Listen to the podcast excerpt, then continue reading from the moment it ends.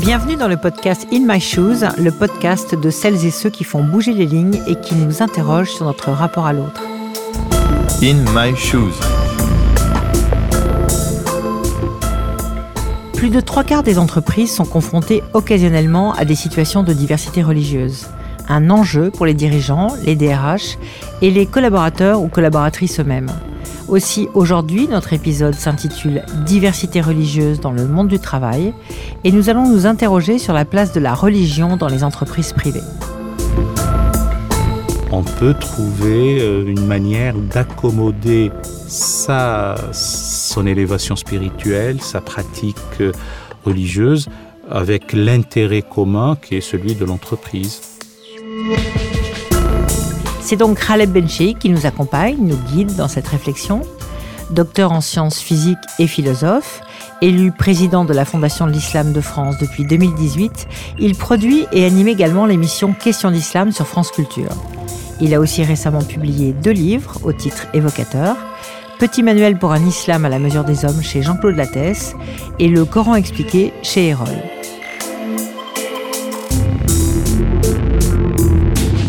Bonjour Khaled Bencheikh. Bonjour, bonjour Valérie. Vous avez écrit deux livres récemment, on vient de le dire.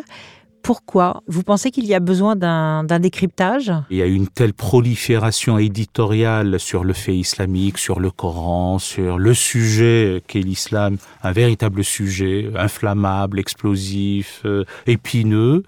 Puis il y a aussi une volonté de vouloir comprendre euh, l'édifice en tant que tel avec ses différentes strates culturelles, civilisationnelles, euh, spirituelles, cultuelles même, et le Coran est un monument euh, pour ça. C'est la référence première euh, des musulmans et des musulmanes de par le monde. C'est euh, incompris déjà par les fidèles musulmans eux-mêmes, a fortiori par les non-musulmans. Contribuer à l'expliquer un tant soit peu, c'est une démarche pour aplanir les difficultés. Est-ce qu'en fait un discours est sujet à interprétation, un texte, surtout quand l'auteur est à jamais absent Tout discours, toute parole euh, est sujette à compréhension selon la psyché de l'auditeur qui reçoit cette parole. A fortiori, lorsque l'auteur est à jamais absent, on a ni l'intonation, on a ni euh, le timbre même de la voix, on ne l'a pas. Et euh, ça montre que les textes écrits ont besoin de commentaires et d'interprétations, forcément. Vous faisiez le parallèle, Raleb, avec quelque chose de très actuel qui peut parler à nos auditeurs. Vous disiez, si j'ai loué un appartement, ça nous renvoie, si je devais faire le pédant, à ce qu'on appelle l'amphibologie. L'amphibologie, dans les textes, c'est lorsque une phrase dit une chose et son contraire et ça laisse à l'auditeur de trancher. Si je dis que j'ai loué un appartement, on ne saura jamais si je suis le locataire ou le bailleur. Si je dis qu'on a jugé les parents des enfants indignes, on ne saura jamais s'il s'agit des parents ou des enfants qui sont indignes. Des exemples comme ça, on peut en donner.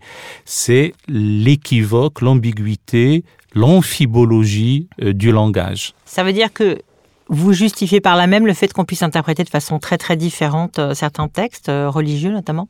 Notamment, quand vous dites si bien, tout texte, surtout quand il recèle euh, ces aspects équivoques ou amphibologiques pour utiliser le terme, eh bien ça devient une affaire d'interprétation selon encore une fois la psyché de celui qui lit et de celui qui entend, bien entendu, mais il y a aussi une affaire de ponctuation. Il y a la ponctuation pour la respiration, il y a la ponctuation logique. Et à l'époque, ces textes-là euh, n'étaient pas écrits dans une graphie élaborée, il n'y avait pas de ponctuation, il n'y avait même pas ce qu'on appelle les points diacritiques. Donc, un texte reste sujet à interprétation. Maintenant, les trois quarts des entreprises sont confrontées euh, à la diversité religieuse avec des exemples précis de situations auxquelles sont confrontées euh, potentiellement des entreprises. Est-ce que pour vous, la religion, c'est un élément, j'allais dire, négociable en entreprise? Il ne faut pas céder à cette obsession de la norme religieuse. Il n'y a aucune raison. Il y a ce qui relève de, de l'acceptable Et je pense que ceci peut être géré avec intelligence, notamment par les ressources humaines, en ce qui concerne les entreprises de droit privé. Et le reste relève davantage d'une volonté de cohésion d'abord nationale avant qu'elle soit dans l'entreprise.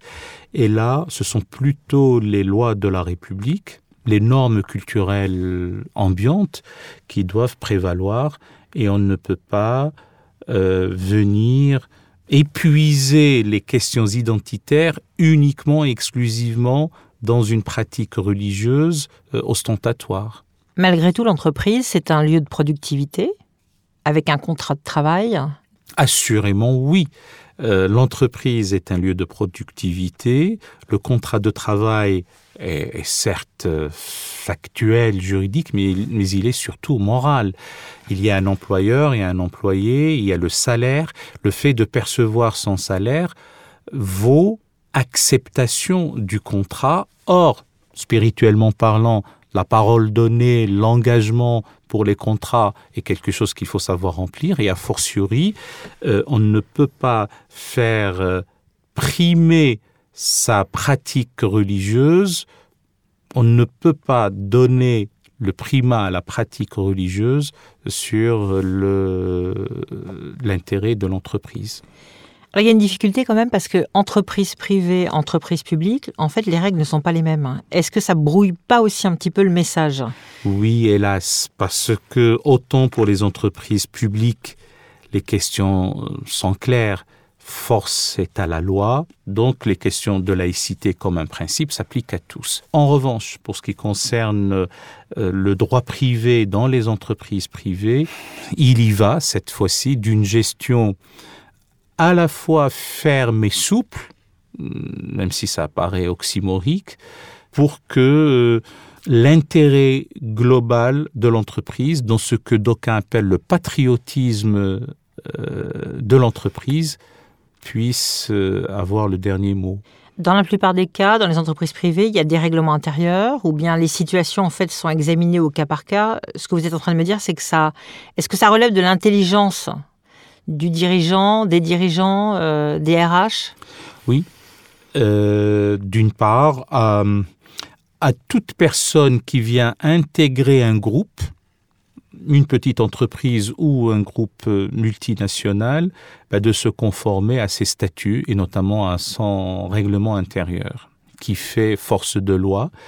Et, et là, euh, les différents alinéas, les différents articles euh, de ces règlements intérieurs doivent prendre en considération euh, là aussi le respect de la dignité humaine, des aspirations des uns et des autres. Euh, le faire avec intelligence, vous avez dit le mot. J'ajoute toujours quand il s'agit d'intelligence qu'il faut qu'elle soit hybride, celle du cœur et celle de l'esprit. Alors, selon vous, est-ce qu'on peut tracer la ligne, en fait, la limite? Euh, Vous me dites euh, intelligence, euh, est-ce que c'est aussi de la souplesse, de la pédagogie? Comment est-ce qu'on règle tout ça? De la souplesse, euh, on, on, est entre, on est dans des groupes humains. Qui dit groupe humain dit friction.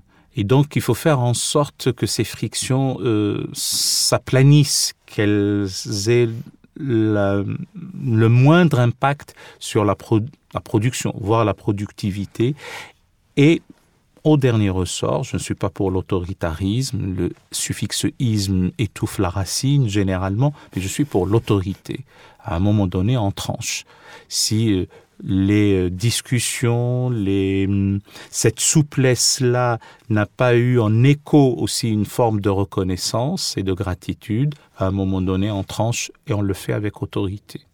Et est-ce que la problématique vient pas peut-être aussi euh, d'une mauvaise connaissance de l'islam par les collaborateurs qui n'ont pas cette religion? Ah, j'ai bien peur qu'il s'agisse davantage de méconnaissance que de euh, d'ignorance.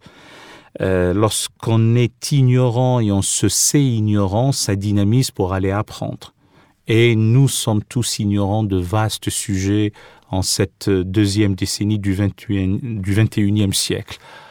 En revanche, quand on est victime de méconnaissance, on est piégé par un double travers. Le premier, on pense qu'on est connaissant, auquel cas on est suffisant et on n'a pas envie d'aller apprendre. Et le second travers, c'est que du haut de la chair de celui qui pense savoir, on propage une connaissance par définition fausse. Vous dites que l'islam a les mêmes valeurs que les autres religions. Je pense que là-dessus, euh, vous allez pouvoir nous éclairer. Oui, au niveau des valeurs, c'est la même source commune qui est celle du monothéisme abrahamique judéo-islamo-chrétien. Ce sont les valeurs de l'évangile, de la Torah avant qui se retrouvent dans le Coran. Puisque du point de vue de sa cohérence interne, la théologie islamique se veut continuatrice dans un prolongement naturel des préceptes que recèlent à profusion la Torah et l'évangile. La question n'est pas une question de valeur, les valeurs d'accueil, de générosité, de magnanimité, de miséricorde, de mensuétude, d'ouverture, de sollicitude, de prise en compte de l'intérêt d'autrui, etc. Les frictions, parfois le mot friction est un doux euphémisme aussi, portent sur des considérations dogmatiques, sur des points doctrinaux. C'est pour ça que vu de loin, un shintoïste, ou si on voit les choses du côté du taoïsme, bah, ce qui se passe entre les juifs, les chrétiens et musulmans, bah, c'est une grande famille qui se querelle. Donc le mieux vivre ensemble, ça serait aussi probablement améliorer la connaissance autour de cette religion? Oui, au-delà d'un vivre ensemble, une expression qui commence à être galvaudée parce que nous sommes ensemble, mais sommes-nous dans la défiance, dans la méfiance, dans la crispation, dans le repli, quel gros mot, dans le communautarisme? Ou voudrions-nous effectivement être ensemble, mais dans un engagement commun? Un engagement commun au service de la personne humaine, une préoccupation du sujet humain, l'émancipation de l'être humain, et pour cela cet engagement pour la justice, pour, euh, j'allais dire un autre mot, euh, la bienveillance. Donc ça, c'est cet engagement dans une mosaïque humaine vivante, dynamique, euh, en symbiose, en osmose, euh, en synergie, et on peut retrouver ça au sein de l'entreprise euh, pour le bien de l'entreprise et pour sa pérennité et sa production. Est-ce que ces volontés d'exprimer une revendication identitaire, c'est aussi pour vous, j'allais dire, une, une, évolution vers une revendication vers l'individualisme, un, un, manque de reconnaissance? Pourquoi est-ce que ça peut potentiellement surgir dans les entreprises? Non seulement on ne travaille, on travaille rarement seul, mais on vit rarement seul. L'altérité est intrinsèque à la vie. On ne peut pas être indéfiniment seul. Puis j'ai besoin du regard de l'autre. Si je suis beau, c'est dans le regard de quelqu'un, et si je suis laid, c'est dans un regard aussi.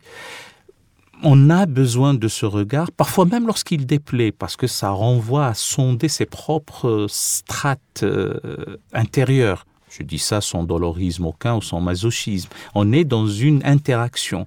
L'ouverture à l'altérité, même confessionnelle, est une nécessité. Afficher son sacré, ça relève de ce qu'on croit être bon pour soi, pour son bien-être?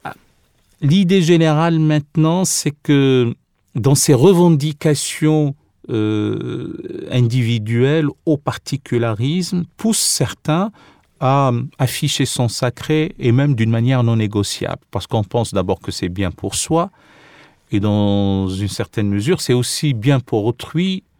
Euh, dans le meilleur des cas, on ne le lui impose pas, mais dans certains cas, on le lui impose même. Euh, de nos jours, à un moment donné, il faut trouver à, à la fois du lion, il faut trouver quelque chose qui consolide le tout sans mettre en avant ou sans afficher son propre sacré. Est-ce qu'on peut dire que l'inclusion en matière religieuse est ou va devenir un challenge pour les entreprises? Je le pense avec euh, la montée en puissance euh, de ces revendications. Ça devient un défi. Il se trouve que ces questions religieuses sont même au cœur d'enjeux nationaux et internationaux. C'est peut-être même un enjeu de civilisation. Quel sens donne-t-on à croire, ne pas croire euh, en ce 21e siècle?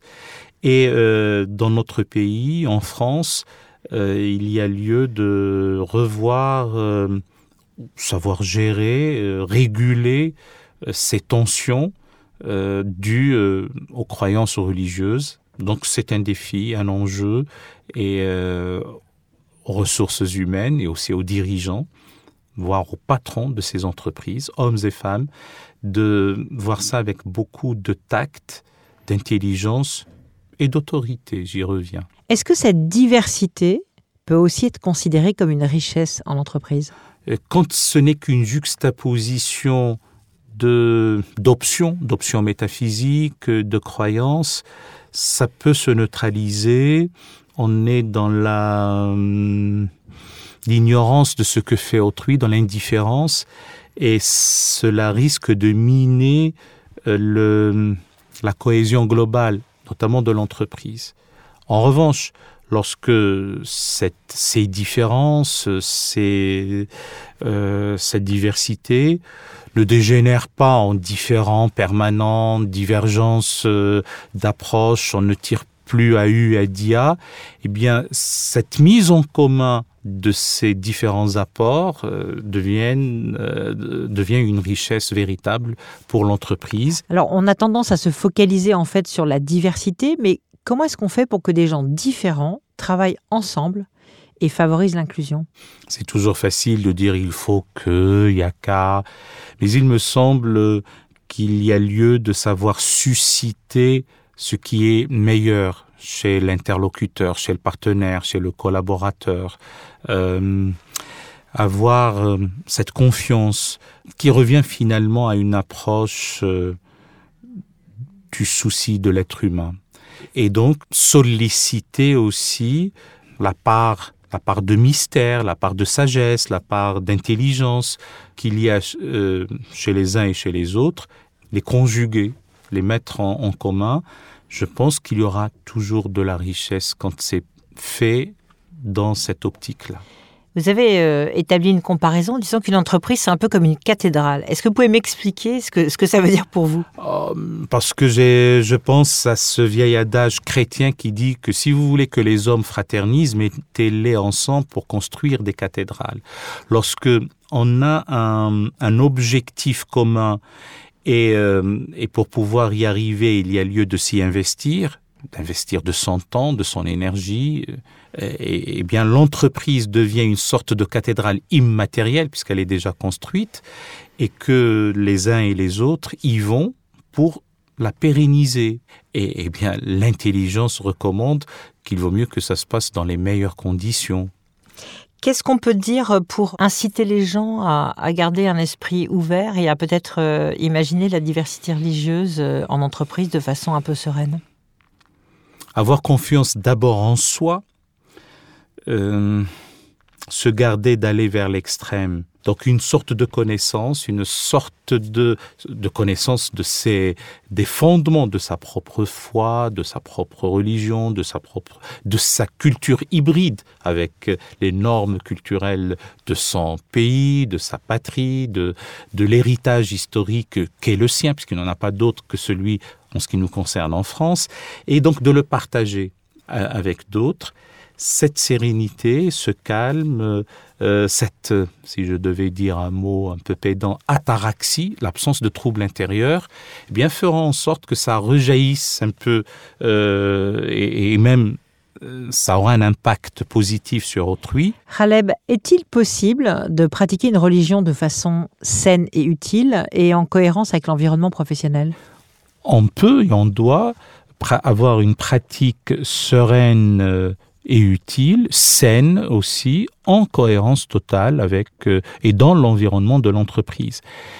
Euh, il y a des mots à MAUX euh, assurément qu'il faut savoir traiter, soigner, guérir, et il y a aussi une dynamique, notamment auprès d'une jeunesse et surtout dans les entreprises, dans les laboratoires de recherche, dans les lieux euh, du savoir, qu'il faut savoir accompagner dans une évolution d'intelligence. Qu'est-ce qu'on vous souhaite pour aujourd'hui?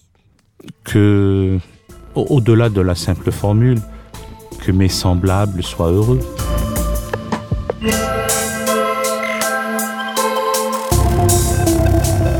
Vous venez d'écouter Khaled Bencheikh dans un épisode d'In My Shoes, le podcast de celles et ceux qui font bouger les lignes et qui nous interrogent sur notre rapport à l'autre et qui vous a été proposé par BNP Paribas. N'hésitez pas à nous dire ce que vous en avez pensé en nous laissant vos commentaires sur le site ou sur les plateformes où le podcast est disponible. À bientôt pour un nouvel épisode.